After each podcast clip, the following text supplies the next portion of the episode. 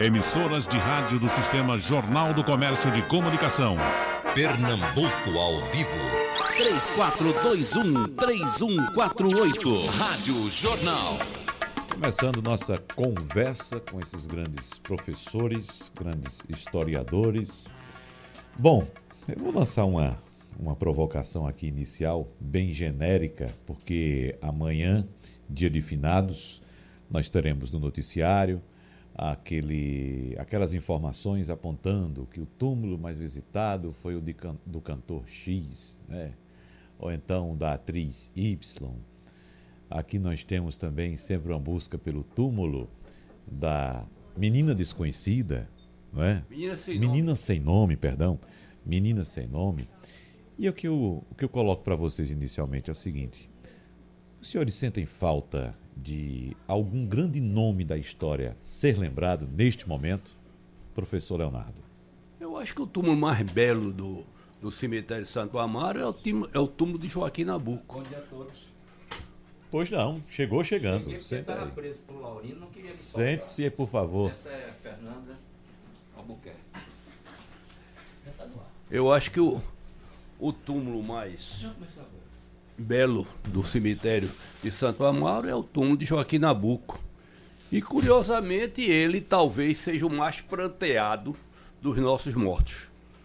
Porque Nabuco foi a maior figura do século XIX, intelectualmente falando, e do século XX. Porque um assunto que está sendo, que está sendo abordado hoje pelo Laurentino Gomes, com o best-seller dele A Escravidão, Nabucco já abordava em 1882 com o abolicionismo, mostrando que tudo no Brasil é mestiço. Muito antes de Gil- Gilberto Freire, em 1930, e- em 1932, Nabucco, em 1982, já dizia que tudo no Brasil é mestiço. E Nabucco foi quem vislumbrou pela primeira vez a presença da- dessa migração forçada de africanos para o Brasil, dizendo que era a principal mola formadora da nossa do povo brasileiro. Então, pelo pelo seu ineditismo de pensamento, pela sua vida dedicada à libertação da causa, libertação do elemento escravo, ele chegou a ponto de só casar com Eveline. Ele só casou depois da abolição da escravatura. Dedicou toda a sua vida, toda a melhor da sua força em favor. Então eu acho que Nabucco é o, o vulto maior que repousa no cemitério do Senhor Bom Jesus da Redenção de Santo Amaro, que é também uma- um, um dos campos santos mais importantes do Brasil, porque ele foi, ele foi inaugurado em 1851 com o projeto de Louis Leger Vautier, que é o mesmo arquiteto, mesmo engenheiro do Teatro de Santa Isabel. Então, ele, aquela formação estelar da distribuição dos túmulos, dos túmulos do cemitério de Santa Maria, e outra coisa, não era túmulo só para a elite, era túmulo para senhores e escravos. Então, ali está a, a importância, a importância de um cemitério, de um campo santo e a importância também de obras de arte que nele são preservadas. Mas evidentemente que não é um túmulo, ah, digamos, bem visitado durante esse período. Eu não estou dizendo que ele é bem visitado. Eu não estou falando, eu não estou preocupado com o popular. Eu estou preocupado com a importância artística que, que me levou a propor o tombamento estadual do cemitério de Santo Amaro que eu consegui. Muito bem. Professor José Anivaldo. Bom dia a todos. Bom dia.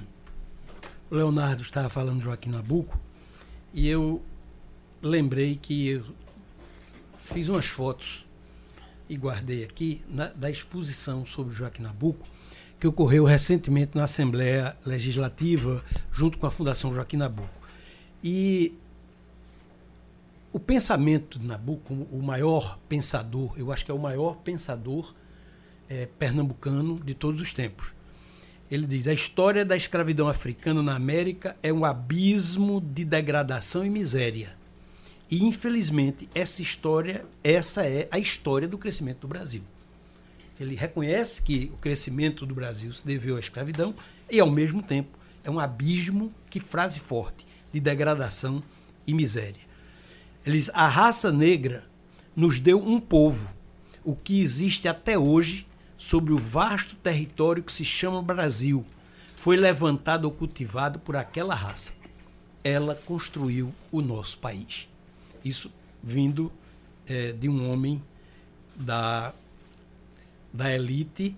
Essa raça construiu o nosso país. Essa raça construiu o nosso país. E é, eu estou procurando uma outra frase sobre a educação. Precisamos muito mais do que de reformas políticas, de reformas sociais, sobretudo de duas grandes reformas: a abolição completa, civil e territorial, que é o meio de integração da nossa pátria, e o derramamento universal da instrução. Vejam a visão que ele tinha precisamos abolir a escravatura, mas ao mesmo tempo é, tratar da educação. Uhum. Repare que frase dele, já que entramos por, por Nabucco. A luta pela vida muda de caráter pelas novas condições da Terra, pela fusão de todas as, as raças humanas em cadinho de cosmopolitismo que será o fato dominante do futuro. Repare que há mais de 100 anos. Eu tinha que mais acrescentar. Na questão social, Nabucco se antecipa muitas vezes o que hoje aqueles que defendem o trabalhador pressupõem.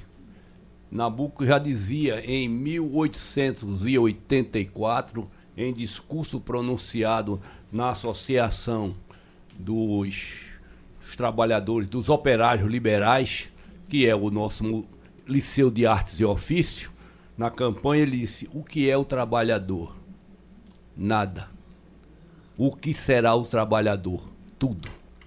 Veja, uhum. 100 anos atrás, mais de 100 anos atrás, muito e mais de 100 anos atrás. E dizia mais, ele justificava, ele justificava que gosta, ele critica todas a, a critica o comércio, critica, a agricultura, critica o funcionário público e diz que gostaria de ser na vida um trabalhador manual, que nós chamamos o operário hoje. Porque dele é o futuro do Brasil. Ele é o construtor do Brasil. Se aqueles que hoje defendem a causa operária tivessem lido Joaquim Nabuco, Nabuco seria o patrono deles. Uhum.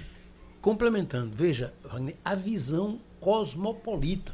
Hoje, 2019, 19, estou quase perdido na virada do ano, é 2019, você olha para o mundo e vê que o grande conflito é do cadinho de raças. Na Inglaterra, na França, não é só no Brasil. No Brasil até esse conflito amenizou bastante. Nos Estados Unidos, o grande conflito do século XX foi o conflito do, do cadinho de raças. E... Essa é uma, uma, questão que ainda não se resolveu. E eu queria aproveitar o mote para é, avançar numa concepção. Né? Porque você levantou a, a, questão da popularidade e a questão da importância. São, são duas questões distintas. Muitas vezes a pessoa tem a importância que teve um Nabucco para o Estado, para o país, para o mundo. Outra coisa é a popularidade. Então, a menina sem nome né, tem mais popularidade do que o Nabucco. Uhum. Que é uma criação do Jornal do Comércio, né? Sim. Dona Lotinha fez uma campanha pra, pedindo graças para a menina sem nome, que foi uma, um cadáver que apareceu morto na Praia do Pina. E o Jornal do Comércio começou a divulgar isso aí, daí houve uma mídia por trás disso. Então, uhum. Leonardo, veja, tem a popularidade tem o, a, o grande personagem. E eu queria ressaltar, Wagner, que o grande personagem, quer seja homem, mulher, indo para a chamada, príncipes, princesas, pessoas, o grande personagem ele é indispensável à história. A grande liderança é indispensável à história. Em qualquer modelo de sociedade, existem aqueles que se destacam. Todo mundo, eu tenho uma concepção seguinte: todo mundo é um grande personagem de si mesmo. O destino de todo enredo é o mesmo: o encontro com a indesejada, o encontro com a morte. Todos, do mais alto, quer dizer, é uma frase de um, de um pensador, fugiu o nome, é, por mais alto que seja o teu trono, tu estarás sempre sentado sobre tua própria bunda. Então, o homem do trono e o homem do, da, da, da mão na massa têm o mesmo destino. Agora, alguns desempenham papéis importantes na construção da sociedade, porém anônimos. São esses aos quais Leonardo se referiu. Os anônimos que fazem a história, são os anônimos os que os trabalhadores que constroem as catedrais, são os trabalhadores que formam os exércitos, operários. são os operários que, que fazem as coisas se moverem, né? são os anônimos que fazem a sociedade se moverem. E são, entretanto, as pessoas, os próprios anônimos, precisam de se encontrar em alguém, alguém que os represente alguém que simbolize. Então, todos não podem ser representados. Então, alguns são eleitos para representar, alguns são eleitos para governar, alguns são escolhidos para serem admirados. E alguns conseguem ocupar esse espaço com grandeza, outros com menos grandeza, mas não por isso são menos famosos. Quer dizer, Hitler é mais famoso do que Einstein, por exemplo. Né? Só para citar um exemplo. Mas, Bom exemplo. Hein? Bom exemplo. E isso, daqui a alguns séculos, não sei como será, porque o sujeito, para ser um grande personagem, ele passa pelo crivo do tempo. Ninguém vivo é grande personagem. O cara só se torna grande personagem depois que morre, porque toda a vida está sujeita a uma revisão. A gente vê grandes nomes da política contemporânea que acabam a vida, tiveram seus momentos de brilho e acabam a vida lamentavelmente. Alguns já na reta final, já na prorrogação, sem querer é, provocar uhum. meu amigo Arthur, né? já na prorrogação levam um gol que destrói uma reputação muitas vezes construída pela vida inteira. E ainda sobre a presença do elemento do elemento africano na nossa na nossa formação da da população do Brasil, eu lembro ainda que entre 1500 e 1850, somente 14% dos que migraram para o Brasil, da Europa e da África, somente 14% vieram da Europa.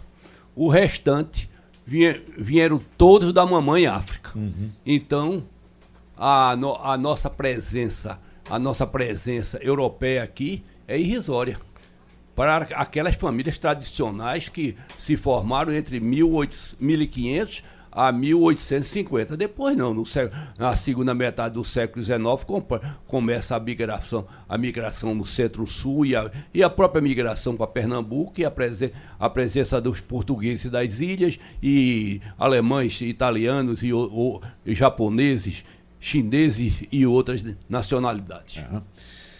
Professor Arthur Carvalho, a conversa aqui gira em torno de nomes que certamente ficam esquecidos num dia como um dia de finados que ocorre amanhã. Alguns nomes populares são bem lembrados, o cantor que fez sucesso, a atriz famosa, é? mas alguns nomes importantes ficam esquecidos. Qual nome o senhor gostaria de lembrar? Rapaz, assim você me pegou de surpresa. Começou logo aqui com o Joaquim Nambu. É, tem Gandhi, né? Que foi, eu acho que foi um grande personagem, o Gandhi, né? Uhum. E tem esse, eh, o Mandela também, né? Eu acho que o Mandela também. Basta dizer que no, no velório dele foram todos os, os chefes de Estado do mundo, né? É difícil você conseguir aglutinar, não é? Um, um, um velório com tantas, tantos representantes de ideologia diferentes um do outro. Uhum. Eu acho que ali eles reconheceram a grandeza daquele homem, não é? Que era um homem que pregava a paz, mas ao mesmo tempo fez uma revolução subterrânea no melhor sentido, não é? Essa é que é a verdade. Uhum. E elevou o nome, vamos dizer, da África mesmo, do continente africano, todas as nações, com aquela mensagem dele de paz e, e de política no bom sentido. Depois de sofrer o que sofreu, acho que ele é uma grande figura. Uhum.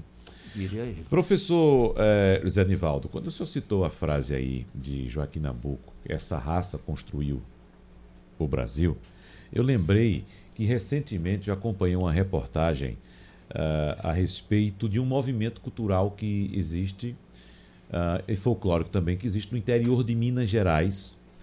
Eu não me recordo a região de Minas Gerais, mas eram grupos que se organizavam em determinado período para sair fazendo suas homenagens. E é tem vários grupos. Reis.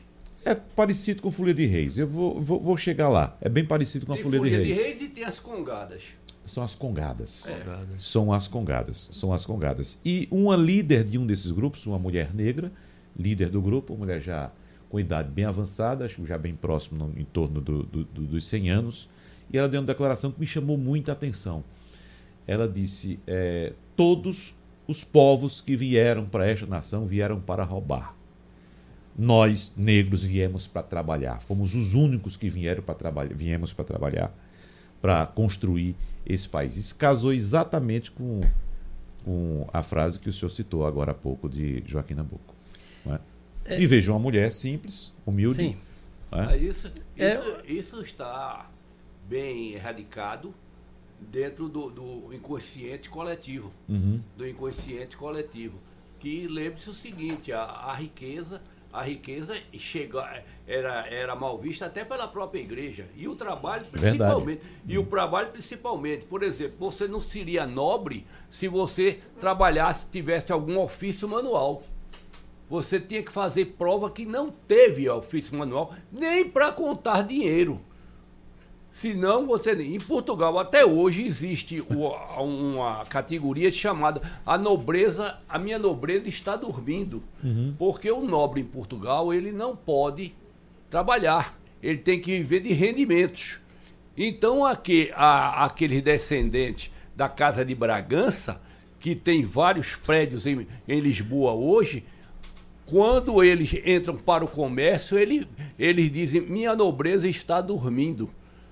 Então o trabalho é mal visto.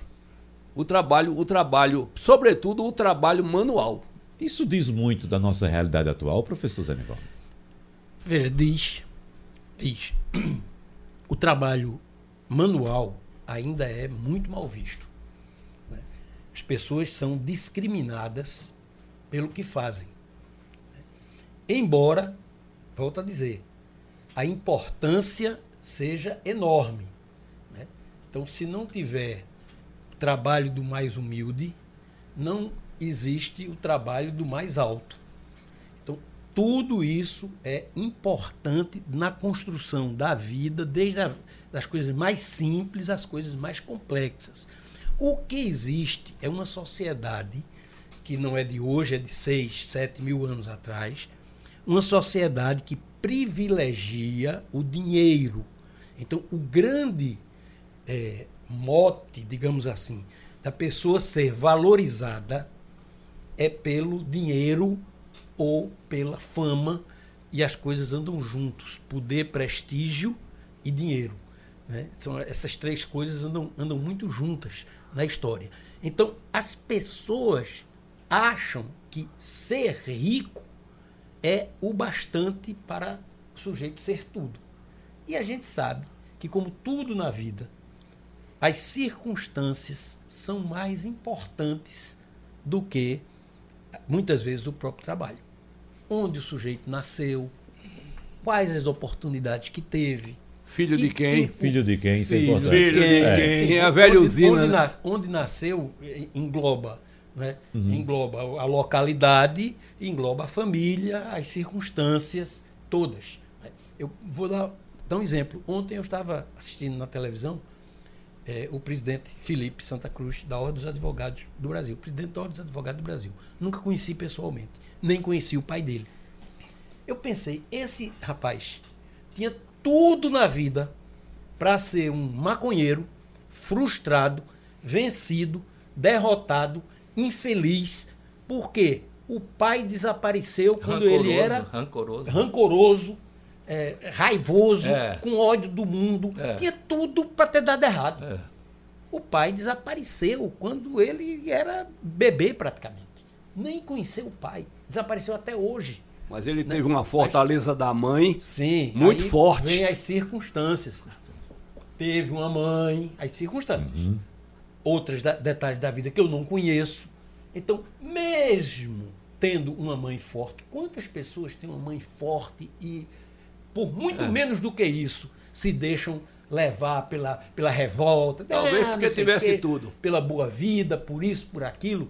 Tendo tudo ou não tendo tudo, ter tudo não, não é importante. Mas tem um desafio também importante. O importante é que as pessoas conseguem vencer as adversidades. Isso é que é importante. As pessoas não. A adversidade não é motivo para justificar. Né, o, o- e eu vou botar aspas aqui, só o pessoal que está em casa vai ver, eh, na, na- na internet vai ver. Eu estou botando aspas na Sim. palavra. O fracasso da vida. Porque o que é fracasso, o que é sucesso? né? O sujeito é muito bem sucedido. Vou dar um exemplo. Michael Jackson. né? Muito bem sucedido, rico, famoso, tinha tudo, tinha o poder do mundo todo e, e levava uma vida que eu mesmo não invejava nada. Nem, nem aquele castelo, nem as brincadeiras dele, nem o dinheiro dele, nem nada. Nem o Pra- gosto dele, né? para mim, para mim não, não, não servia para nada. Então, uma pessoa pode ser pobre, vitoriosa dentro das suas circunstâncias e feliz. Pode ser rico, poderoso e infeliz. Então, a felicidade é a maior conquista do ser humano. Tem um poeta que diz: Eu não quero saber de ideologia, eu quero é ser feliz. Eu digo um pouquinho diferente. Eu quero ser feliz mantendo a minha coerência e os meus valores. Aqui uma passadinha pelo painel interativo da Rádio Jornal, mensagens e depoimentos dos ouvintes. Tem Mané Neto de Nazaré dizendo: Professor Zé Nivaldo, por que lembram ainda tanto de Lampião e não lembram dos bravos heróis nazarenos que tanto perseguiam? Lampião era marqueteiro? Posso responder? Pode, claro. Isso é Nazaré, isso é Nazaré lá do sertão. É. Nazaré da Mata não. É Certo. Nazaré, é Nazaré lá de Floresta. Eu estive recentemente ao lado de Geraldo Ferraz, que é um pesquisador, historiador muito, muito conceituado. Ele estuda o- a questão do cangaço pelo lado da- das volantes. Ele é descendente de eh, caçadores de cangaceiros né, e estuda pelo lado das volantes. A questão é o seguinte: a questão é o imaginário popular como é que você fica lembrado? né? São muitos os bandidos lembrados na história. Ou os proscritos, ou aqueles. Por exemplo, você não lembra de momento o imperador romano na época de Espartacus, mas lembra de Espartacus, que foi um escravo, que foi.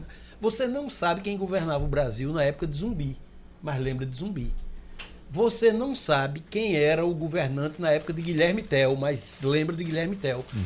Sabe quem era o governante da Inglaterra, porque faz parte do folclore, o rei João Ricardo Coração do Leão, na época de Robin Hood. Robin Hood, o príncipe dos ladrões, Robin Hood, o rei dos ladrões. Então, o Lampião, veja, o bandido, ele sempre representa um lado de revolta. Por trás de todo banditismo, veja, eu não estou, por favor, não vamos dizer que eu vou defender o banditismo. Defender bandido. Não. Mas por trás de todo banditismo tem uma revolta. O estupim do banditismo é a revolta. A revolta do bandido, do, do bandido vagabundo da, da, da ponta de rua que rouba, que, que rouba celular de velhinha. O né? Pio de Olho Verde. Esse cara, ele tem um ponto de, de, de revolta na vida que leva para esse, pra esse caminho. Veja, a sociedade, outra coisa importante para a gente entender o, o banditismo, lampião e outras coisas. A sociedade oferece oportunidade a todos, mas não tem lugar para todos. Essa é uma questão, essa é uma questão, é- é- não é semântica. Né? Existem oportunidades para todos. Quem quiser se dedicar não sei o quê, consegue. Entretanto, se todos quiserem se dedicar, não conseguem, porque não tem lugar lá em cima para todo mundo. É uma briga seletiva e alguns desistem e se revoltam.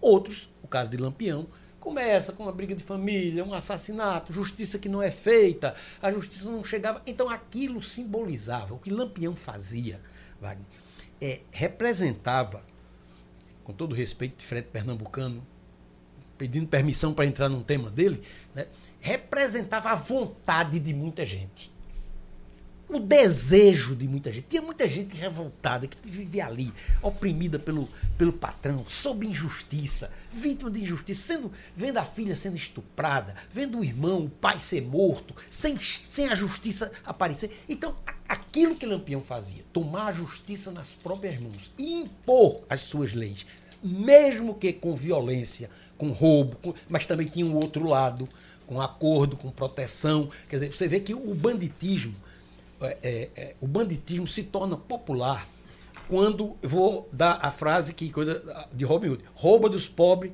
dos ricos para dar aos pobres. Pronto. Então, essa visão, essa é a visão que muitos traficantes têm nas suas comunidades. Por isso, muitos traficantes são mais famosos do que muitos governantes, né? porque eles, de certo modo, fazem uma forma violenta, equivocada porém real de justiça social. Apontam para um caminho de rebeldia. E as volantes jamais serão queridas, porque a repressão nunca é querida. Basta botar o conflito histórico, de, simbólico, Cristo e Pilatos. Uhum. É, quem é mais popular? Quem condenou ou quem foi condenado? Essa certa, eu não sei se o termo correto é esse, é certa admiração que o nosso povo tem pelo banditismo, né, que vem, que é histórica, isso aí pegando personagens mais atuais, bem atuais, é, é, da contemporaneidade mesmo. Por exemplo, aquele goleiro do Flamengo, goleiro Bruno, né, que foi condenado pelo homicídio, por homicídio de uma, de uma, de uma, de uma mulher. É, recentemente a notícia foi que ele conseguiu, no, na progressão do regime dele, uh, e jogar num time de futebol do interior de Minas Gerais e ovacionado pela torcida. Eu estava lembrando aqui também do caso daquele criminoso Leonardo Pareja, lembra dele? Um, um cara que é, sequestrou uma menina no, no, uh, em Feira de Santana, na Bahia, né? fez a garota refém por, por três dias. Ela era sobrinha, do, inclusive, do senador, ou então senador Antônio Carlos Magalhães, e depois ele empreendeu uma fuga uh, pelo país, fugindo da polícia, e parava para dar entrevista à rádio, televisão, fugindo da polícia, e virou uma celebridade. Os, os Você lembra desse caso? Ah, os trafic... Lembro. Os traficantes, os traficantes colombianos, por exemplo, um Pablo Escobar, uhum. é mais famoso que. Você lembra o primeiro colombiano, você lembra Pablo Escobar. Você não lembra o nome do presidente. Uhum. Então, isso por quê? Isso porque tem na, na, na sociedade, a sociedade, ela é, é impulsionada pelas contradições, pelos conflitos. Existem conflitos. Né? E esses conflitos. E, e, e tem uma coisa que é, favorece muito. Existem, existem regras. Aí eu, eu, por exemplo, eu não fumo, não, não, não bebo eh, socialmente e às vezes até um pouquinho mais. E socialmente né? é, é, é, é, mas é um termo não, entre desuso, né? Entre aspas. Eu acompanho, ele bebe muito pouco. É, muito pouco. Uma duas, dosezinha. Duas assim, dosinhas. Duas, é, e acabou. E acabou. Duas doses por dia é o meu. Socialmente é o meu objetivo. É. Então, então para finalizar essa, essa coisa, veja, é, as pessoas elas têm um lado sempre de embate. Não existe a coerência, é uma criação do ser humano. A coerência só existe na cabeça da gente. A gente constrói a nossa própria coerência. Eu disse que queria ser feliz e coerente. Eu tento construir minha coerência, mas se deixar, vira uma briga de, é, é, robesiana, omni é, contra omni, é, todos contra todos. Né? O, o homem é o lobo do homem. É a luta de todos contra todos. Então, nesse sentido, a, a admiração é construída a partir da representatividade. Coisas que eu gostaria de fazer. Então, um Pablo Escobar Sim, aí eu. Além disso, a sociedade é muito cínica. Por exemplo, eu acho uma burrice, a palavra é burrice, proibir tráfico de drogas. Eu sou a favor da liberação do tráfico de drogas em toda a sua extensão, do mesmo jeito que com álcool, com regras definidas, mas liberadas. Proibir nunca inibiu o consumo de nada e cria uma marginalidade em torno. A lei seca nos Estados Unidos. É, exatamente isso que estava lembrando Unidos agora. É o maior exemplo disso. Uhum. Então, na verdade, Wagner, no- na origem de tudo, o cara diz, mas rapaz, como é que uma escadinha desse da vida, né, tal? É porque na origem de tudo, o povo que vivia ali com eles, rapaz, e vê o cinismo. Quem é que compra a droga? Quem compra a droga é o mesmo que vai para a igreja rezar É. e é o mesmo que vai sobe no palanque para combater o traficante e cobrar da polícia ações contra o traficante. Contra Então, a violência. É. então, isso, muitas vezes, a sociedade cria os seus próprios monstros, que são monstros para o sistema, mas não são monstros para as pessoas comuns. As pessoas comuns compreendem mais. Por quê? Porque a pessoa comum está mais próxima da vida. Eu digo sempre a políticos, eu assessoro políticos, você sabe disso. Eu, uma frase que eu digo sempre aos, aos meus clientes e interlocutores: eu digo, não tente ensinar o povo o que é a vida. O povo sabe de vida melhor do que ninguém.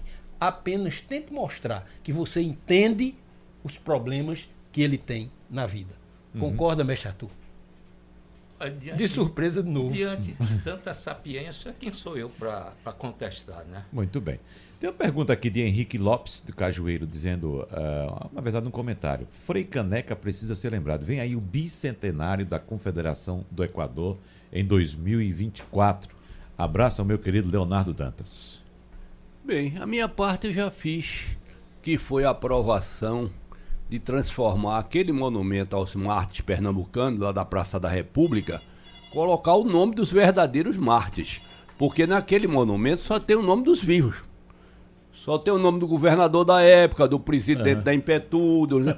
Não tem. Então eu, eu elaborei uma pesquisa com os mártires de 1710, que foi a nossa primeira, o primeiro movimento emancipacionista, depois 1817 e 1824, que termina com Frei Caneca.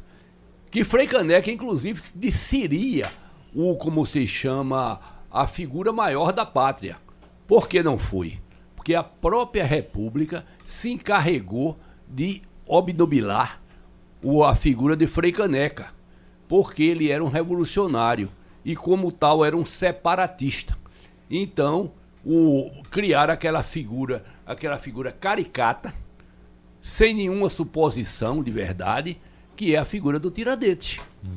Pernambuco foi, por conta da sua, do seu irredentismo, ele perdeu a comarca das Alagoas, que hoje é o estado de Alagoas, depois perdeu a comarca do São Francisco, que é toda a margem esquerda do Rio São Francisco, de, do, de Petrolina até Carinhanha, em Minas Gerais, é um território que é dois terços maior do que o nosso território.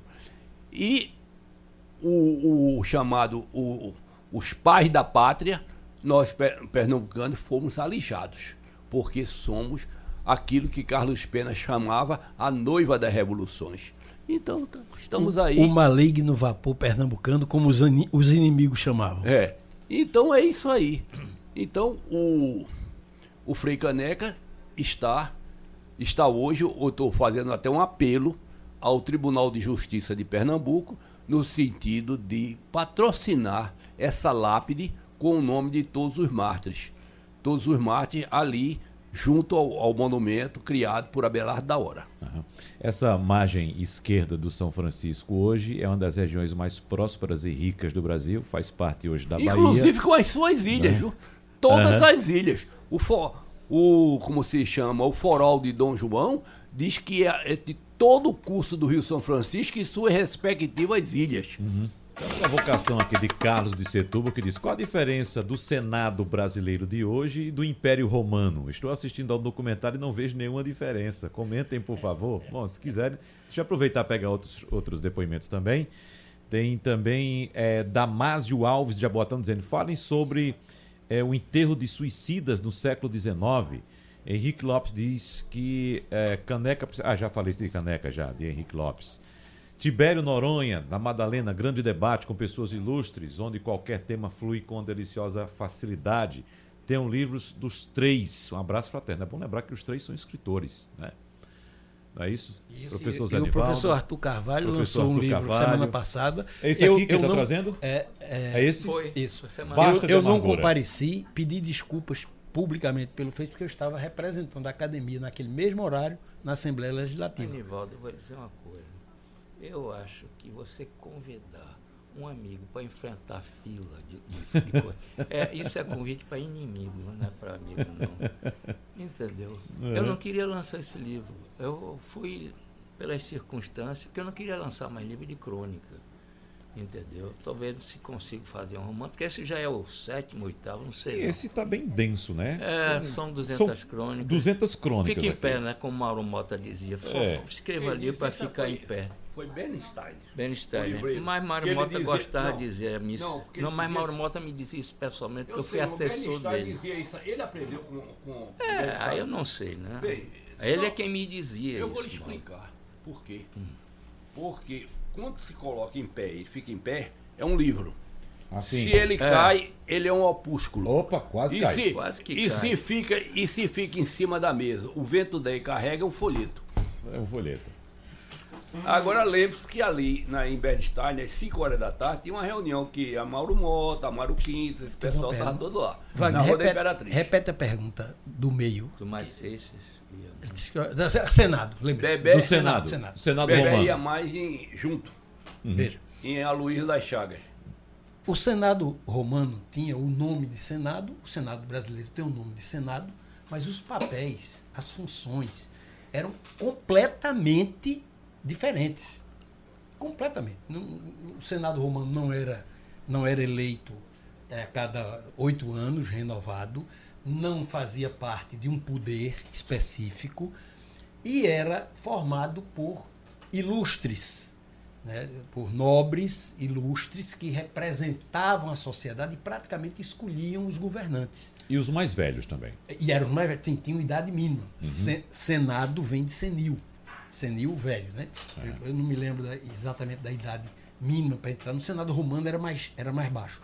É, Até porque a jovens entravam. expectativa de vida naquela época né? 35 anos. Mas no, no, em Esparta, por exemplo, o cara se tornava senador aos 60 anos. Né? Tinha precisava ter 60 anos para ser senador. Em Roma era bem menos, e eu não me lembro exatamente se tinha essa idade mínima, mas o Senado tem esse sentido, dos mais velhos. Agora, os imperadores viviam em briga constante com o Senado, porque o Senado queria o- poder e o imperador queria mandar no Senado. Então, o momento mais é, importante, digamos, mais simbólico dessa briga entre o poder e o Senado foi quando Calígula nomeou, na condição de imperador, o cavalo dele como senador. E o cavalo, chamado Incitatus, frequentava as sessões do Senado vestindo a toga senatorial. Aí todo mundo diz que Calígula era doido. Até podia ser, mas não nisso. Ele fez isso para quê? Para desmoralizar o Senado. O Senado brasileiro não é perfeito, o Congresso não é perfeito, as instituições, nenhuma instituição brasileira, aliás, estão muito longe da perfeição, precisam se, se aprimorar. Entretanto, são constituídas solidamente. O que nós precisamos tratar as nossas instituições não é com a visão apocalíptica. Ah, nada se salva, no Senado não tem nada que preste, na Câmara não tem nada que preste, no Judiciário não sei o quê. Não. As instituições são imperfeitas. Nós precisamos lutar para aprimorá-las e não para destruí-las. Para mim, é daqui para frente. Outro aspecto que eu, eu vou comentar é a, a questão do, do grande, né? Os, os grandes homens. E eu, eu vou dar uma opinião rápida e, e passo a palavra para os companheiros. É, para mim, o maior pernambucano de todos os tempos nasceu no Porto. Chama-se Duarte Coelho. Duarte Coelho foi responsável pela montagem de um modelo de colonização, com todos os seus problemas, inclusive a escravidão e etc. Mas foi um modelo de colonização. né? Ele trouxe para cá. O segundo grande pernambucano nasceu em Nassau Siegen, foi o Conde Maurício. né? Pelo simbolismo que ele representou, não pela obra que ele fez, mas pelo simbolismo que ele representou. Zumbi é um, um grande pernambucano. E Frei Caneca é um grande pernambucano. Os outros, Joaquim Nabuco, já foi uhum. citado e louvado, né? os demais ainda precisam de um pouco mais de crivo de história, de tempo, de quará, como se diz no interior, botar roupa para quará, de tempo, de decantação, para que assumam a posição desses que vencem os séculos. Eu concordo com, com Leonardo. É, Frei Caneca é o grande e verdadeiro herói da pátria. Uhum. O senhor citou zumbi, tem uma pergunta aqui de Adriano Honorato, de Serra Talhada. Ele diz: O professor disse que o bandido é mais lembrado do que o herói, e citou o zumbi, uh, mais conhecido do que o presidente da época.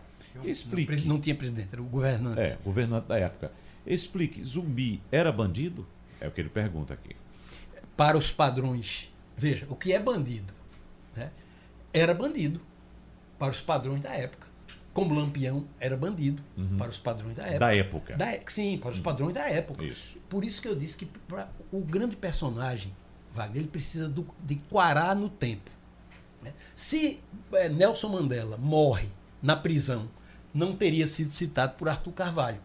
Por quê? Porque ele morreu como. Ele passou 27 anos preso como terrorista, não era nem bandido. Né? Esse Nelson Mandela, maior figura citada por Arthur com muita justiça, passou 27 anos preso como terrorista. Por quê? Porque na época, para os padrões da dominação britânica, a Inglaterra mandava na África do Sul, ele era terrorista porque queria a independência. Frei Caneca morreu como, na época não tinha essa palavra, como terrorista. Uhum. Por quê? Porque lutou contra os padrões de domínio vigentes. Zumbi era um bandido. Por quê? Porque lutava contra a escravidão.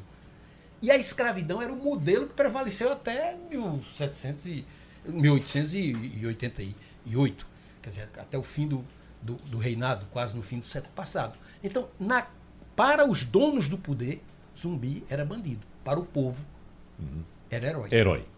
Pronto.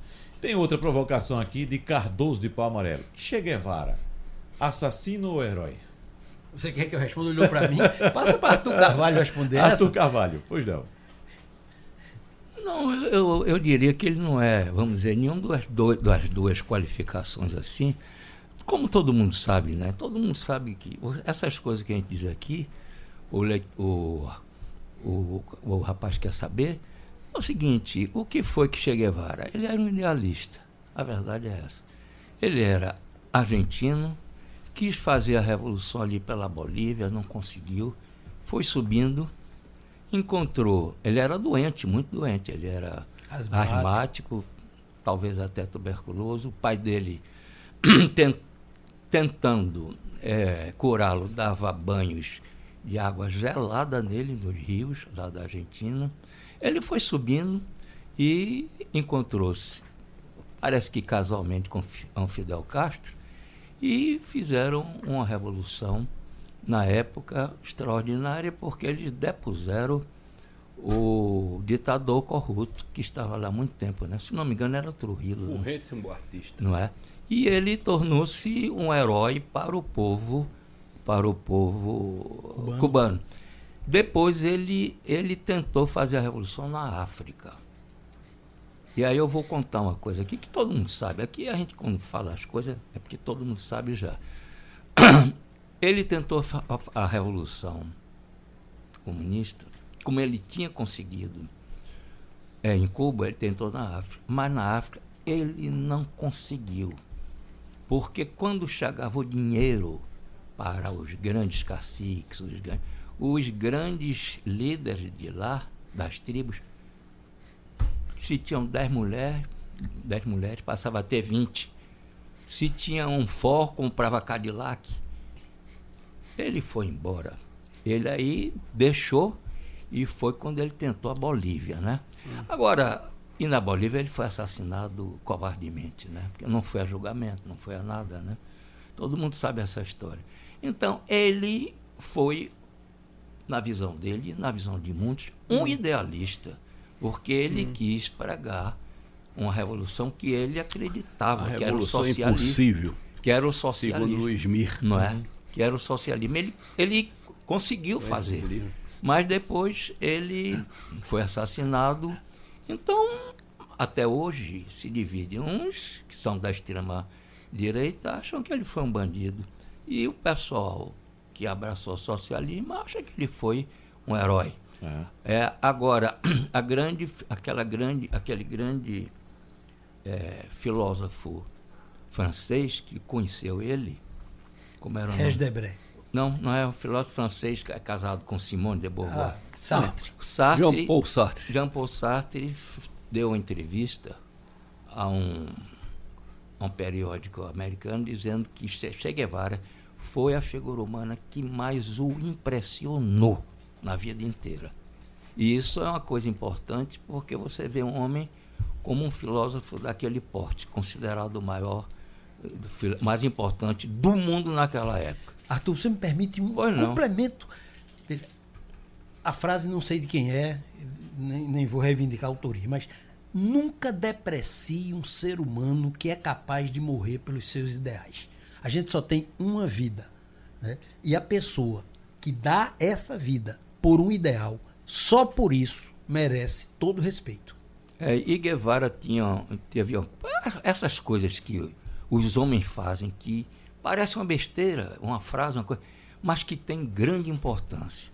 Logo depois que a Revolução Cubana foi vencedora, e um assessor dele, um assessor de Guevara, jovem, bonitão e tal, que era assessor e grande admirador de Guevara, chegou na casa deles é, dirigindo um carro importado novinho em folha. Você que é grande conhecedor de carros, era um. Estou esquecido o nome, mas era um carro esportivo. Né? E Guevara perguntou: o que é isso aí? Uhum. Certamente era um carro americano. Era um carro americano, uhum. mas era um, era um carro famosíssimo, é porque eu não, não entendo muito de carro. Aí ele disse: Você tem 24 horas para devolver esse carro. Ele não explicou a origem, mas deu a entender que tinha sido um presente. Uhum. Um presente. Guevara disse: Você tem 24 horas para devolver esse carro, porque isso não é carro de revolucionário. Isso pode parecer uma besteira, foi uma frase que a gente pegou lendo o livro dele, mas isso mostra que. Que década era, senhor? 60. 63 por aí, né? É. Entendeu? Ele mandou devolver imediatamente. Você sabe o Com nome? 64 eu diria que era um Mustang. Não, não é Mustang, não. Era um carro que até um. Não, era, um, uma, um, Sim, era um carro que até Jorge Batista da Silva tinha aqui. Uhum. Quem dirigia era até a esposa dele, Dona Rosa. Era uma BMW. Não, não, não era não. Era um carro, é um carro pequeno, viu, É um carro é pequeno. Bom, Também não é. é. Mas é. a marca do carro não importa. Não importa, né? mas era um carro. A cor do, a cor do gato. Era um carro de luxo importa. e zero quilômetros. E tem também outro episódio que, quando ele foi à União Soviética pela primeira vez, a então mulher dele quis ir também.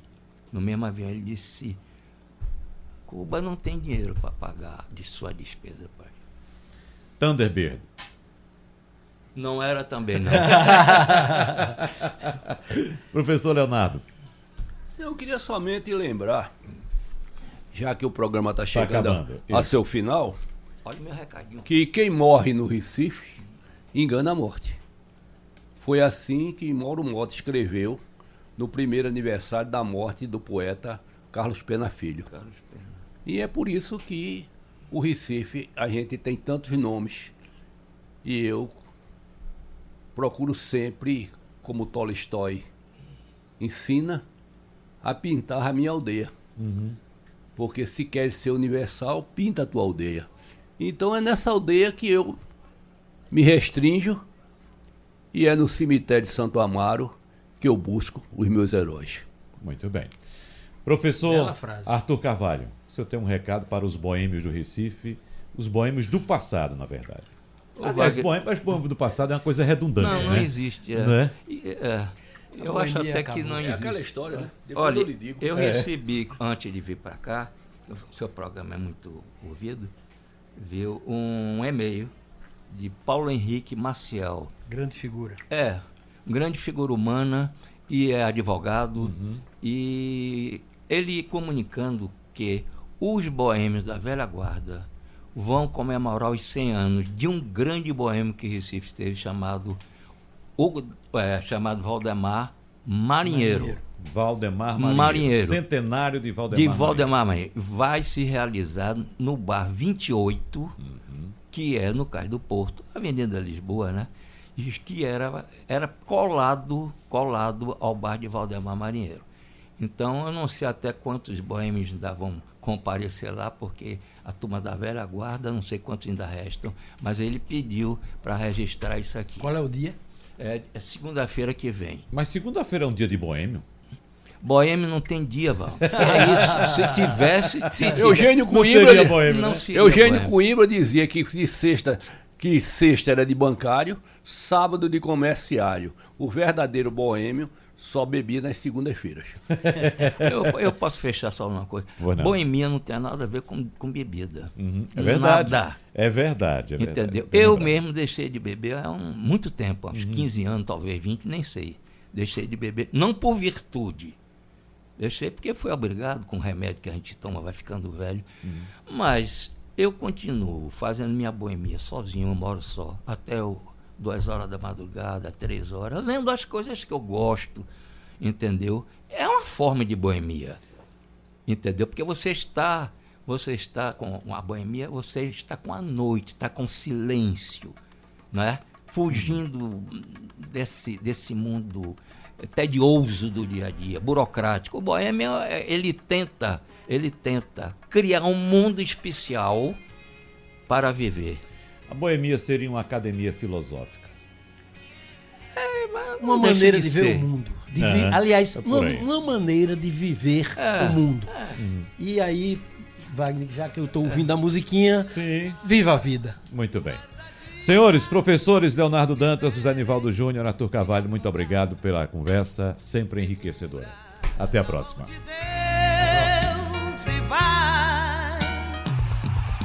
A opinião de Maciel Júnior, o comentário.